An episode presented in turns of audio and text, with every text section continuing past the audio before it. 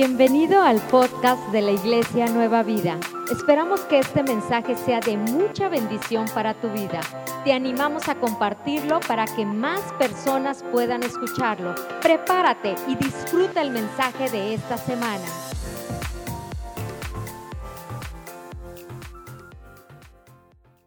Hola Iglesia Nueva Vida.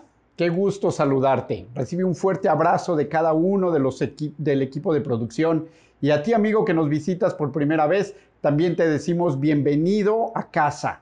Siéntete cómodo, bienvenido a esta reunión.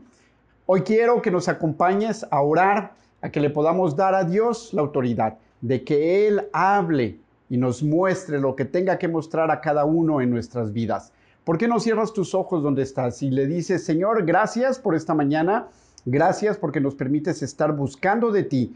Tú conoces nuestras necesidades, tú conoces cada una de las situaciones que nos ha llevado a buscarte. Te pedimos que hoy abras nuestra mente, abras nuestros ojos espirituales y nos permitas ver cuál es el camino correcto que debemos seguir. Sabes, muchísimas cosas definen tu vida. La gente te conoce a lo mejor por tu carácter, a lo mejor te conoce por lo inteligente que eres, por lo bueno o hábil para los negocios o los deportes, no sé, siempre hay cosas que nos definen. Pero todo lo que nos puede definir no es tan trascendente en nuestra vida como el hecho de que nos defina cuál es la relación que tenemos con Dios. Eso realmente hace un parteaguas en nuestra vida. Y yo te pregunto, ¿cómo está tu relación con Dios? Normalmente eh, tenemos diferentes niveles en nuestra relación con Dios y todo depende de nuestra decisión, de qué tanto queremos ir más allá para conocerle, de qué tanto queremos involucrarnos en lo que Dios es, en cómo es, en conocer su corazón. Y durante la vida vamos tomando, ¿no? Cada día infinidad de decisiones, ¿no? Tomamos decisiones sobre lo que vamos a comprar o vamos a ahorrar, si compramos algo caro o barato, en lo que vamos a comer, ¿no? Si es sano o no sano, y en fin, vamos tomando decisiones. Pero normalmente esas decisiones son sencillas y las tomamos automáticamente. Pero hay otras decisiones que requieren un poquito más de calma, requieren análisis, requiere que lo pensemos y lo meditemos un poquito más. Algunas de ellas son sobre si debemos hacer lo correcto o lo incorrecto, o lo bueno o, lo malo, ¿no? Y, eso sí requiere un poco de, de análisis, aunque también normalmente somos buenos para poder identificar qué es lo correcto o incorrecto lo bueno o lo malo, claro, desde nuestro propio punto de vista. Y sabemos, por ejemplo, que eh, pasar mucho tiempo conectados en el celular o en la televisión no es bueno. Pero vaya que nos divierte, ¿no? Y nos entretiene. Y lo tenemos bien definido. Sabemos que el comer comida chatarra no es bueno.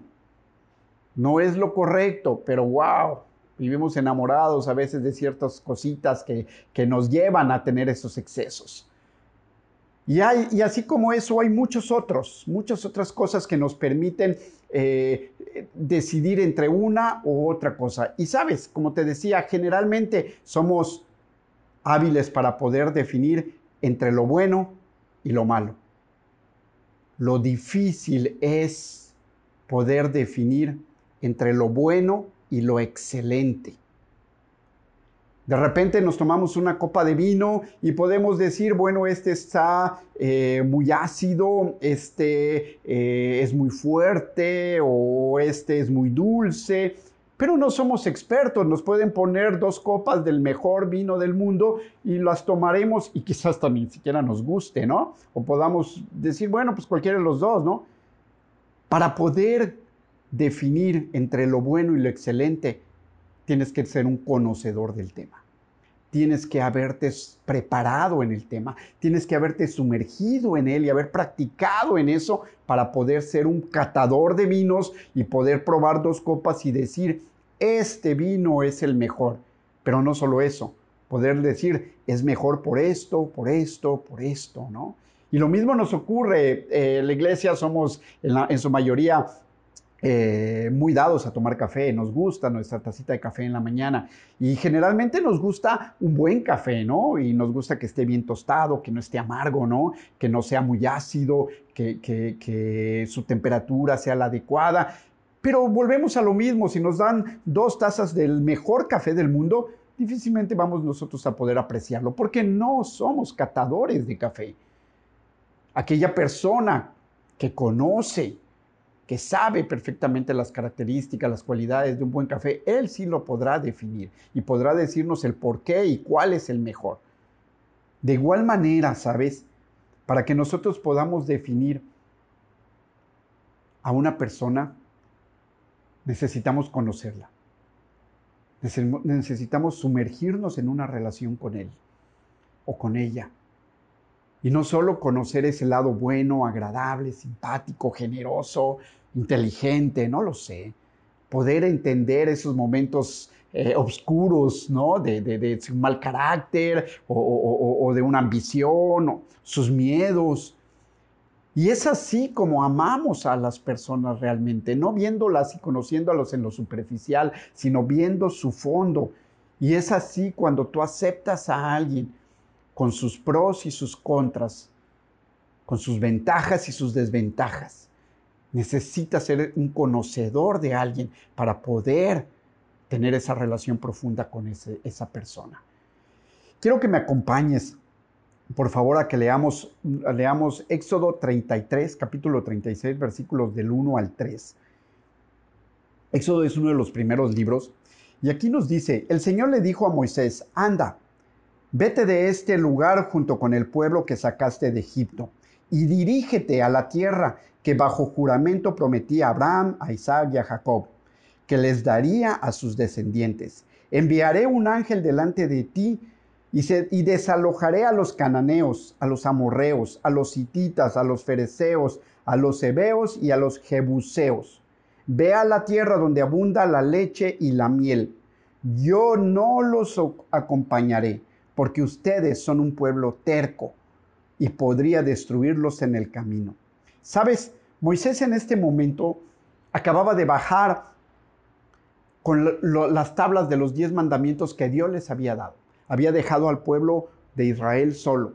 Y ellos por miedo, por duda, por temor, por desconocimiento, se habían vuelto a hacer un becerro de oro y estaban adorando a ese becerro de oro después de que Dios los había sacado de Egipto, de que les había dado alimento del cielo con maná, de que los había guardado, cuidando su sed, brotando agua de la piedra, y, y había hecho Dios cosas maravillosas en Egipto, y hoy se daban la vuelta y adoraban un becerro.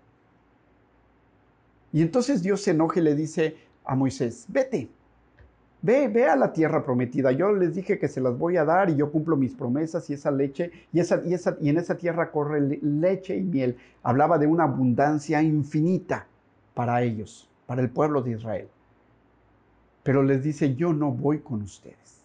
Y sabes, Moisés acá tenía que definir entre escoger lo bueno que era ir a esa tierra prometida a tener la bendición y la prosperidad que durante 400 años el pueblo de Israel había añorado porque había sido esclavo de los egipcios. Ahora iba a ser su propia tierra, iban a poder ser ricos, iban a poder tener familia, iban a tener la libertad de, de tomar decisiones. Pero lo excelente estaba con Dios. Aún en ese desierto, sin agua, sin vegetación, donde no corría leche y miel, pero estaba la presencia de Dios. ¿Y sabes qué le dice Moisés? En el versículo 33, pero ahora capítulo, eh, en el capítulo 33, pero ahora el versículo 15 al 20 nos dice, Moisés le dijo, o vas con todos nosotros, replicó Moisés, o mejor no hagas salir del pueblo de aquí. Si no vienes con nosotros, ¿cómo vamos a saber que somos tu pueblo? ¿Y cómo vamos a contarle a los demás tu favor? Moisés le dice, sabes, si tu favor no va conmigo, no me mandes. Si tu presencia, Dios, no va conmigo, yo no quiero ir a la tierra prometida. Y es que creo que hemos experimentado que no importa que tengamos las riquezas del mundo, que no importa que podamos tener la, la salud que podamos tener cualquier situación de la pareja, la familia, si la presencia de Dios no está en nuestras vidas, siempre habrá un vacío que nada ni nadie podrá llenar. Pero cuando la presencia de Dios está en nuestras vidas, cuando estamos llenos de la presencia de Dios, a lo mejor no tenemos la familia que quisiéramos. A lo mejor no está con nosotros esa pareja que añoramos. No tenemos la empresa o el éxito que quisiéramos tener profesionalmente. Quizá hay enfermedad en nosotros. Pero todo e, eso se hace a un lado. Dios quita todo afán por esas cosas y nos llena de su gracia, nos llena de su paz, nos llena de su gozo. Y entonces Moisés lo sabía perfectamente y le dice a Dios, sabes, si tu presencia no va conmigo, no nos mandes a ningún lugar.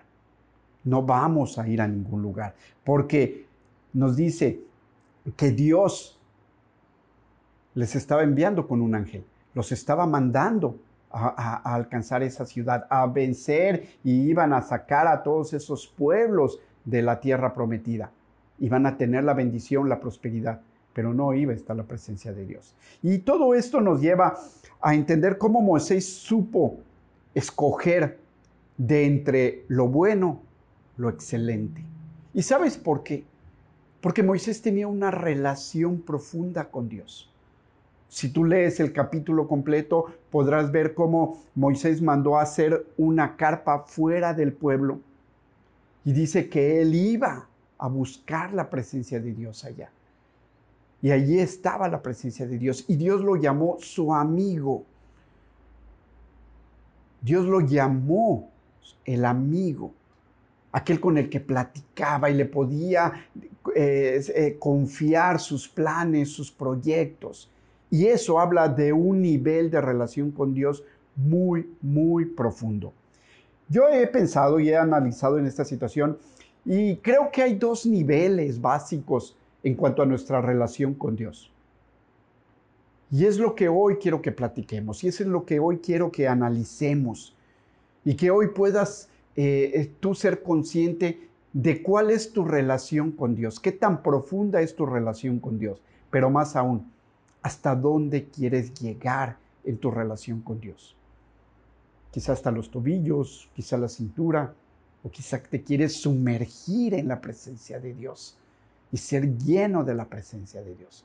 Y el primer nivel yo le llamo el nivel de la gloria, de la gracia, el nivel del favor de Dios. Y este nivel de la gracia o del favor es precisamente aquel que nos hacemos cuando nosotros llegamos y buscamos de Dios.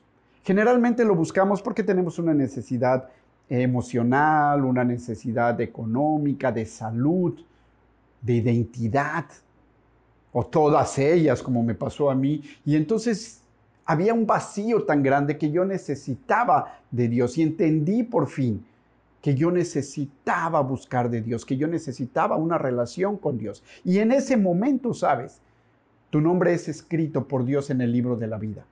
En ese momento tú pasas a una eternidad al lado de Dios. Y comenzamos a vivir esa eternidad en este mundo, bajo la bendición de Dios.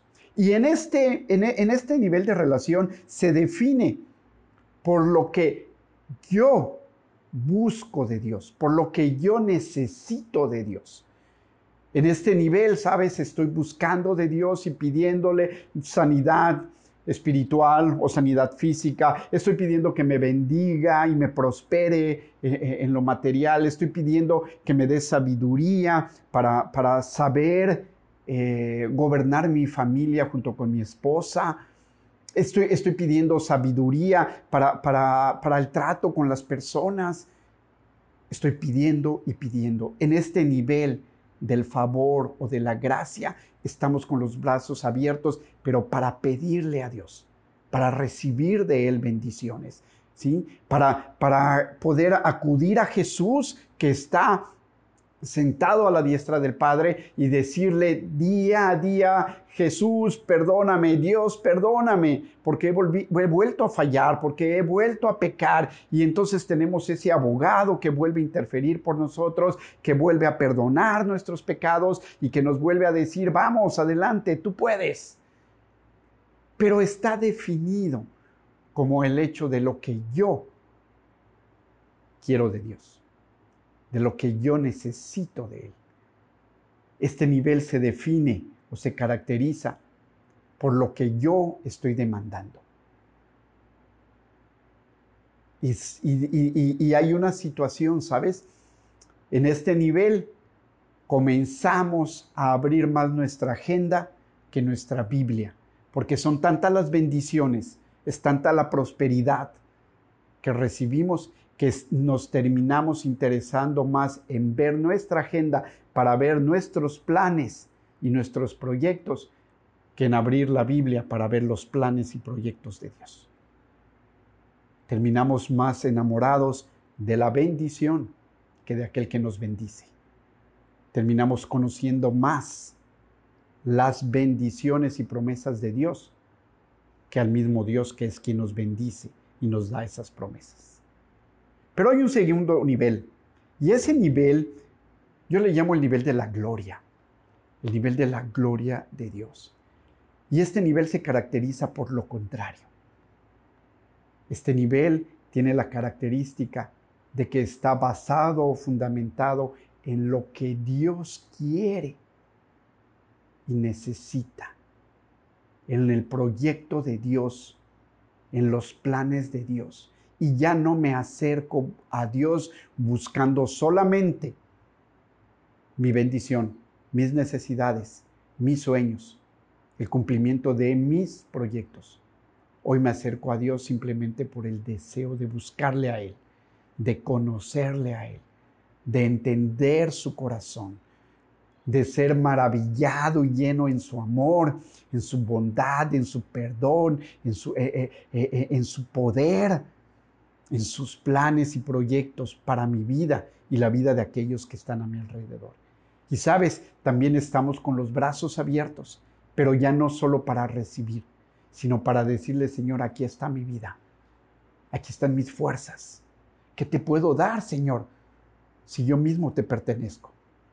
Pero es el nivel en el cual yo me rindo a Dios y anhelo y busco su presencia deseo conocerle a Él, deseo conocer aquello que Él tiene dispuesto para mi vida. Y este nivel, sabes, es maravilloso porque comienza a dar un giro increíble tu vida. Dejas de estar pensando solo en lo que tú quieres, en tus afanes, en tus necesidades, porque te das cuenta que muchas de ellas no tienen caso, no hay necesidad de ello y empiezas a ver la grandeza y el poderío de lo que Dios quiere en tu vida y hacia dónde Dios te quiere llevar. Y entonces cambia todo. Y en este nivel, ¿sabes? Nos volvemos expertos, nos volvemos conocedores y podemos diferenciar de lo bueno lo excelente. Y vamos desechando, sí, aquellas cosas que son buenas porque nos acostumbramos a vivir en la excelencia de Dios. Comenzamos a amar en su excelencia, comenzamos a perdonar en su excelencia, comenzamos a servir a los demás en la excelencia de Dios, como Él nos sirve desde siempre. Yo quiero que hoy concluyamos y quiero animarte a que tú te conviertas en un experto en distinguir de lo bueno lo excelente. Que tú puedas distinguir en qué punto está tu relación con Dios. Y que te comprometas con Él, no con nadie más, con Dios, de ir a lo profundo, de ir a una relación con Él en lo íntimo. Yo anhelo que mi vida no se distinga por lo que tuve o lo que hice, que se pueda distinguir porque llegué a ser un amigo de Dios, llegué a conocer el corazón de Dios. Llegué a cumplir el propósito de Dios en mi vida. Sabes, cuando Moisés le dice a Dios, yo no me voy a mover de aquí si tú no vas conmigo, Dios le dice, ok, yo iré contigo a donde tú vayas, porque eres mi amigo, porque conoces mi corazón. Y entonces Dios decide acompañar a Moisés en todo momento. Pero Moisés, sabes, ese viejito era realmente atrevido. Y en ese momento le dice a Dios, sabes, no solo quiero tu presencia, quiero ver tu rostro, quiero conocer tu grandeza, quiero ver tu gloria. Y Dios se ríe y dice, wow, amigo, de plano, no sabes ni lo que estás pidiendo. Nadie puede ver mi rostro porque quien lo intentara ver moriría. Sin embargo, le dice a Moisés, mira amigo, allí en la roca hay una grieta, hay, un espacio, escóndete allí, no mires. Y yo voy a pasar por acá. Y vas a, vas a tener un pequeñísimo toque de mi presencia. Podrás verme de espaldas. Podrás ver y sentir apenas un toque de mi gloria. Y así lo hace. Le permite tener ese pequeño toque de la gloria de Dios. Y yo creo que es lo que todos deberíamos añorar. Decirle, Señor, quiero un toque de tu gloria en mi vida. Quiero ser tu amigo. Quiero conocerte íntimamente. Y para que lo conozcamos, ¿sabes? Tenemos que pasar tiempo. Y no se trata de que te la vivas en un monasterio apartado en las montañas. Se trata de que tengas tiempo para orar, para hablar con Dios, para presentarle a Dios tus peticiones, tus cargas, tus necesidades, pero también para que puedas escuchar su voz, su propósito, para que puedas conocerlo.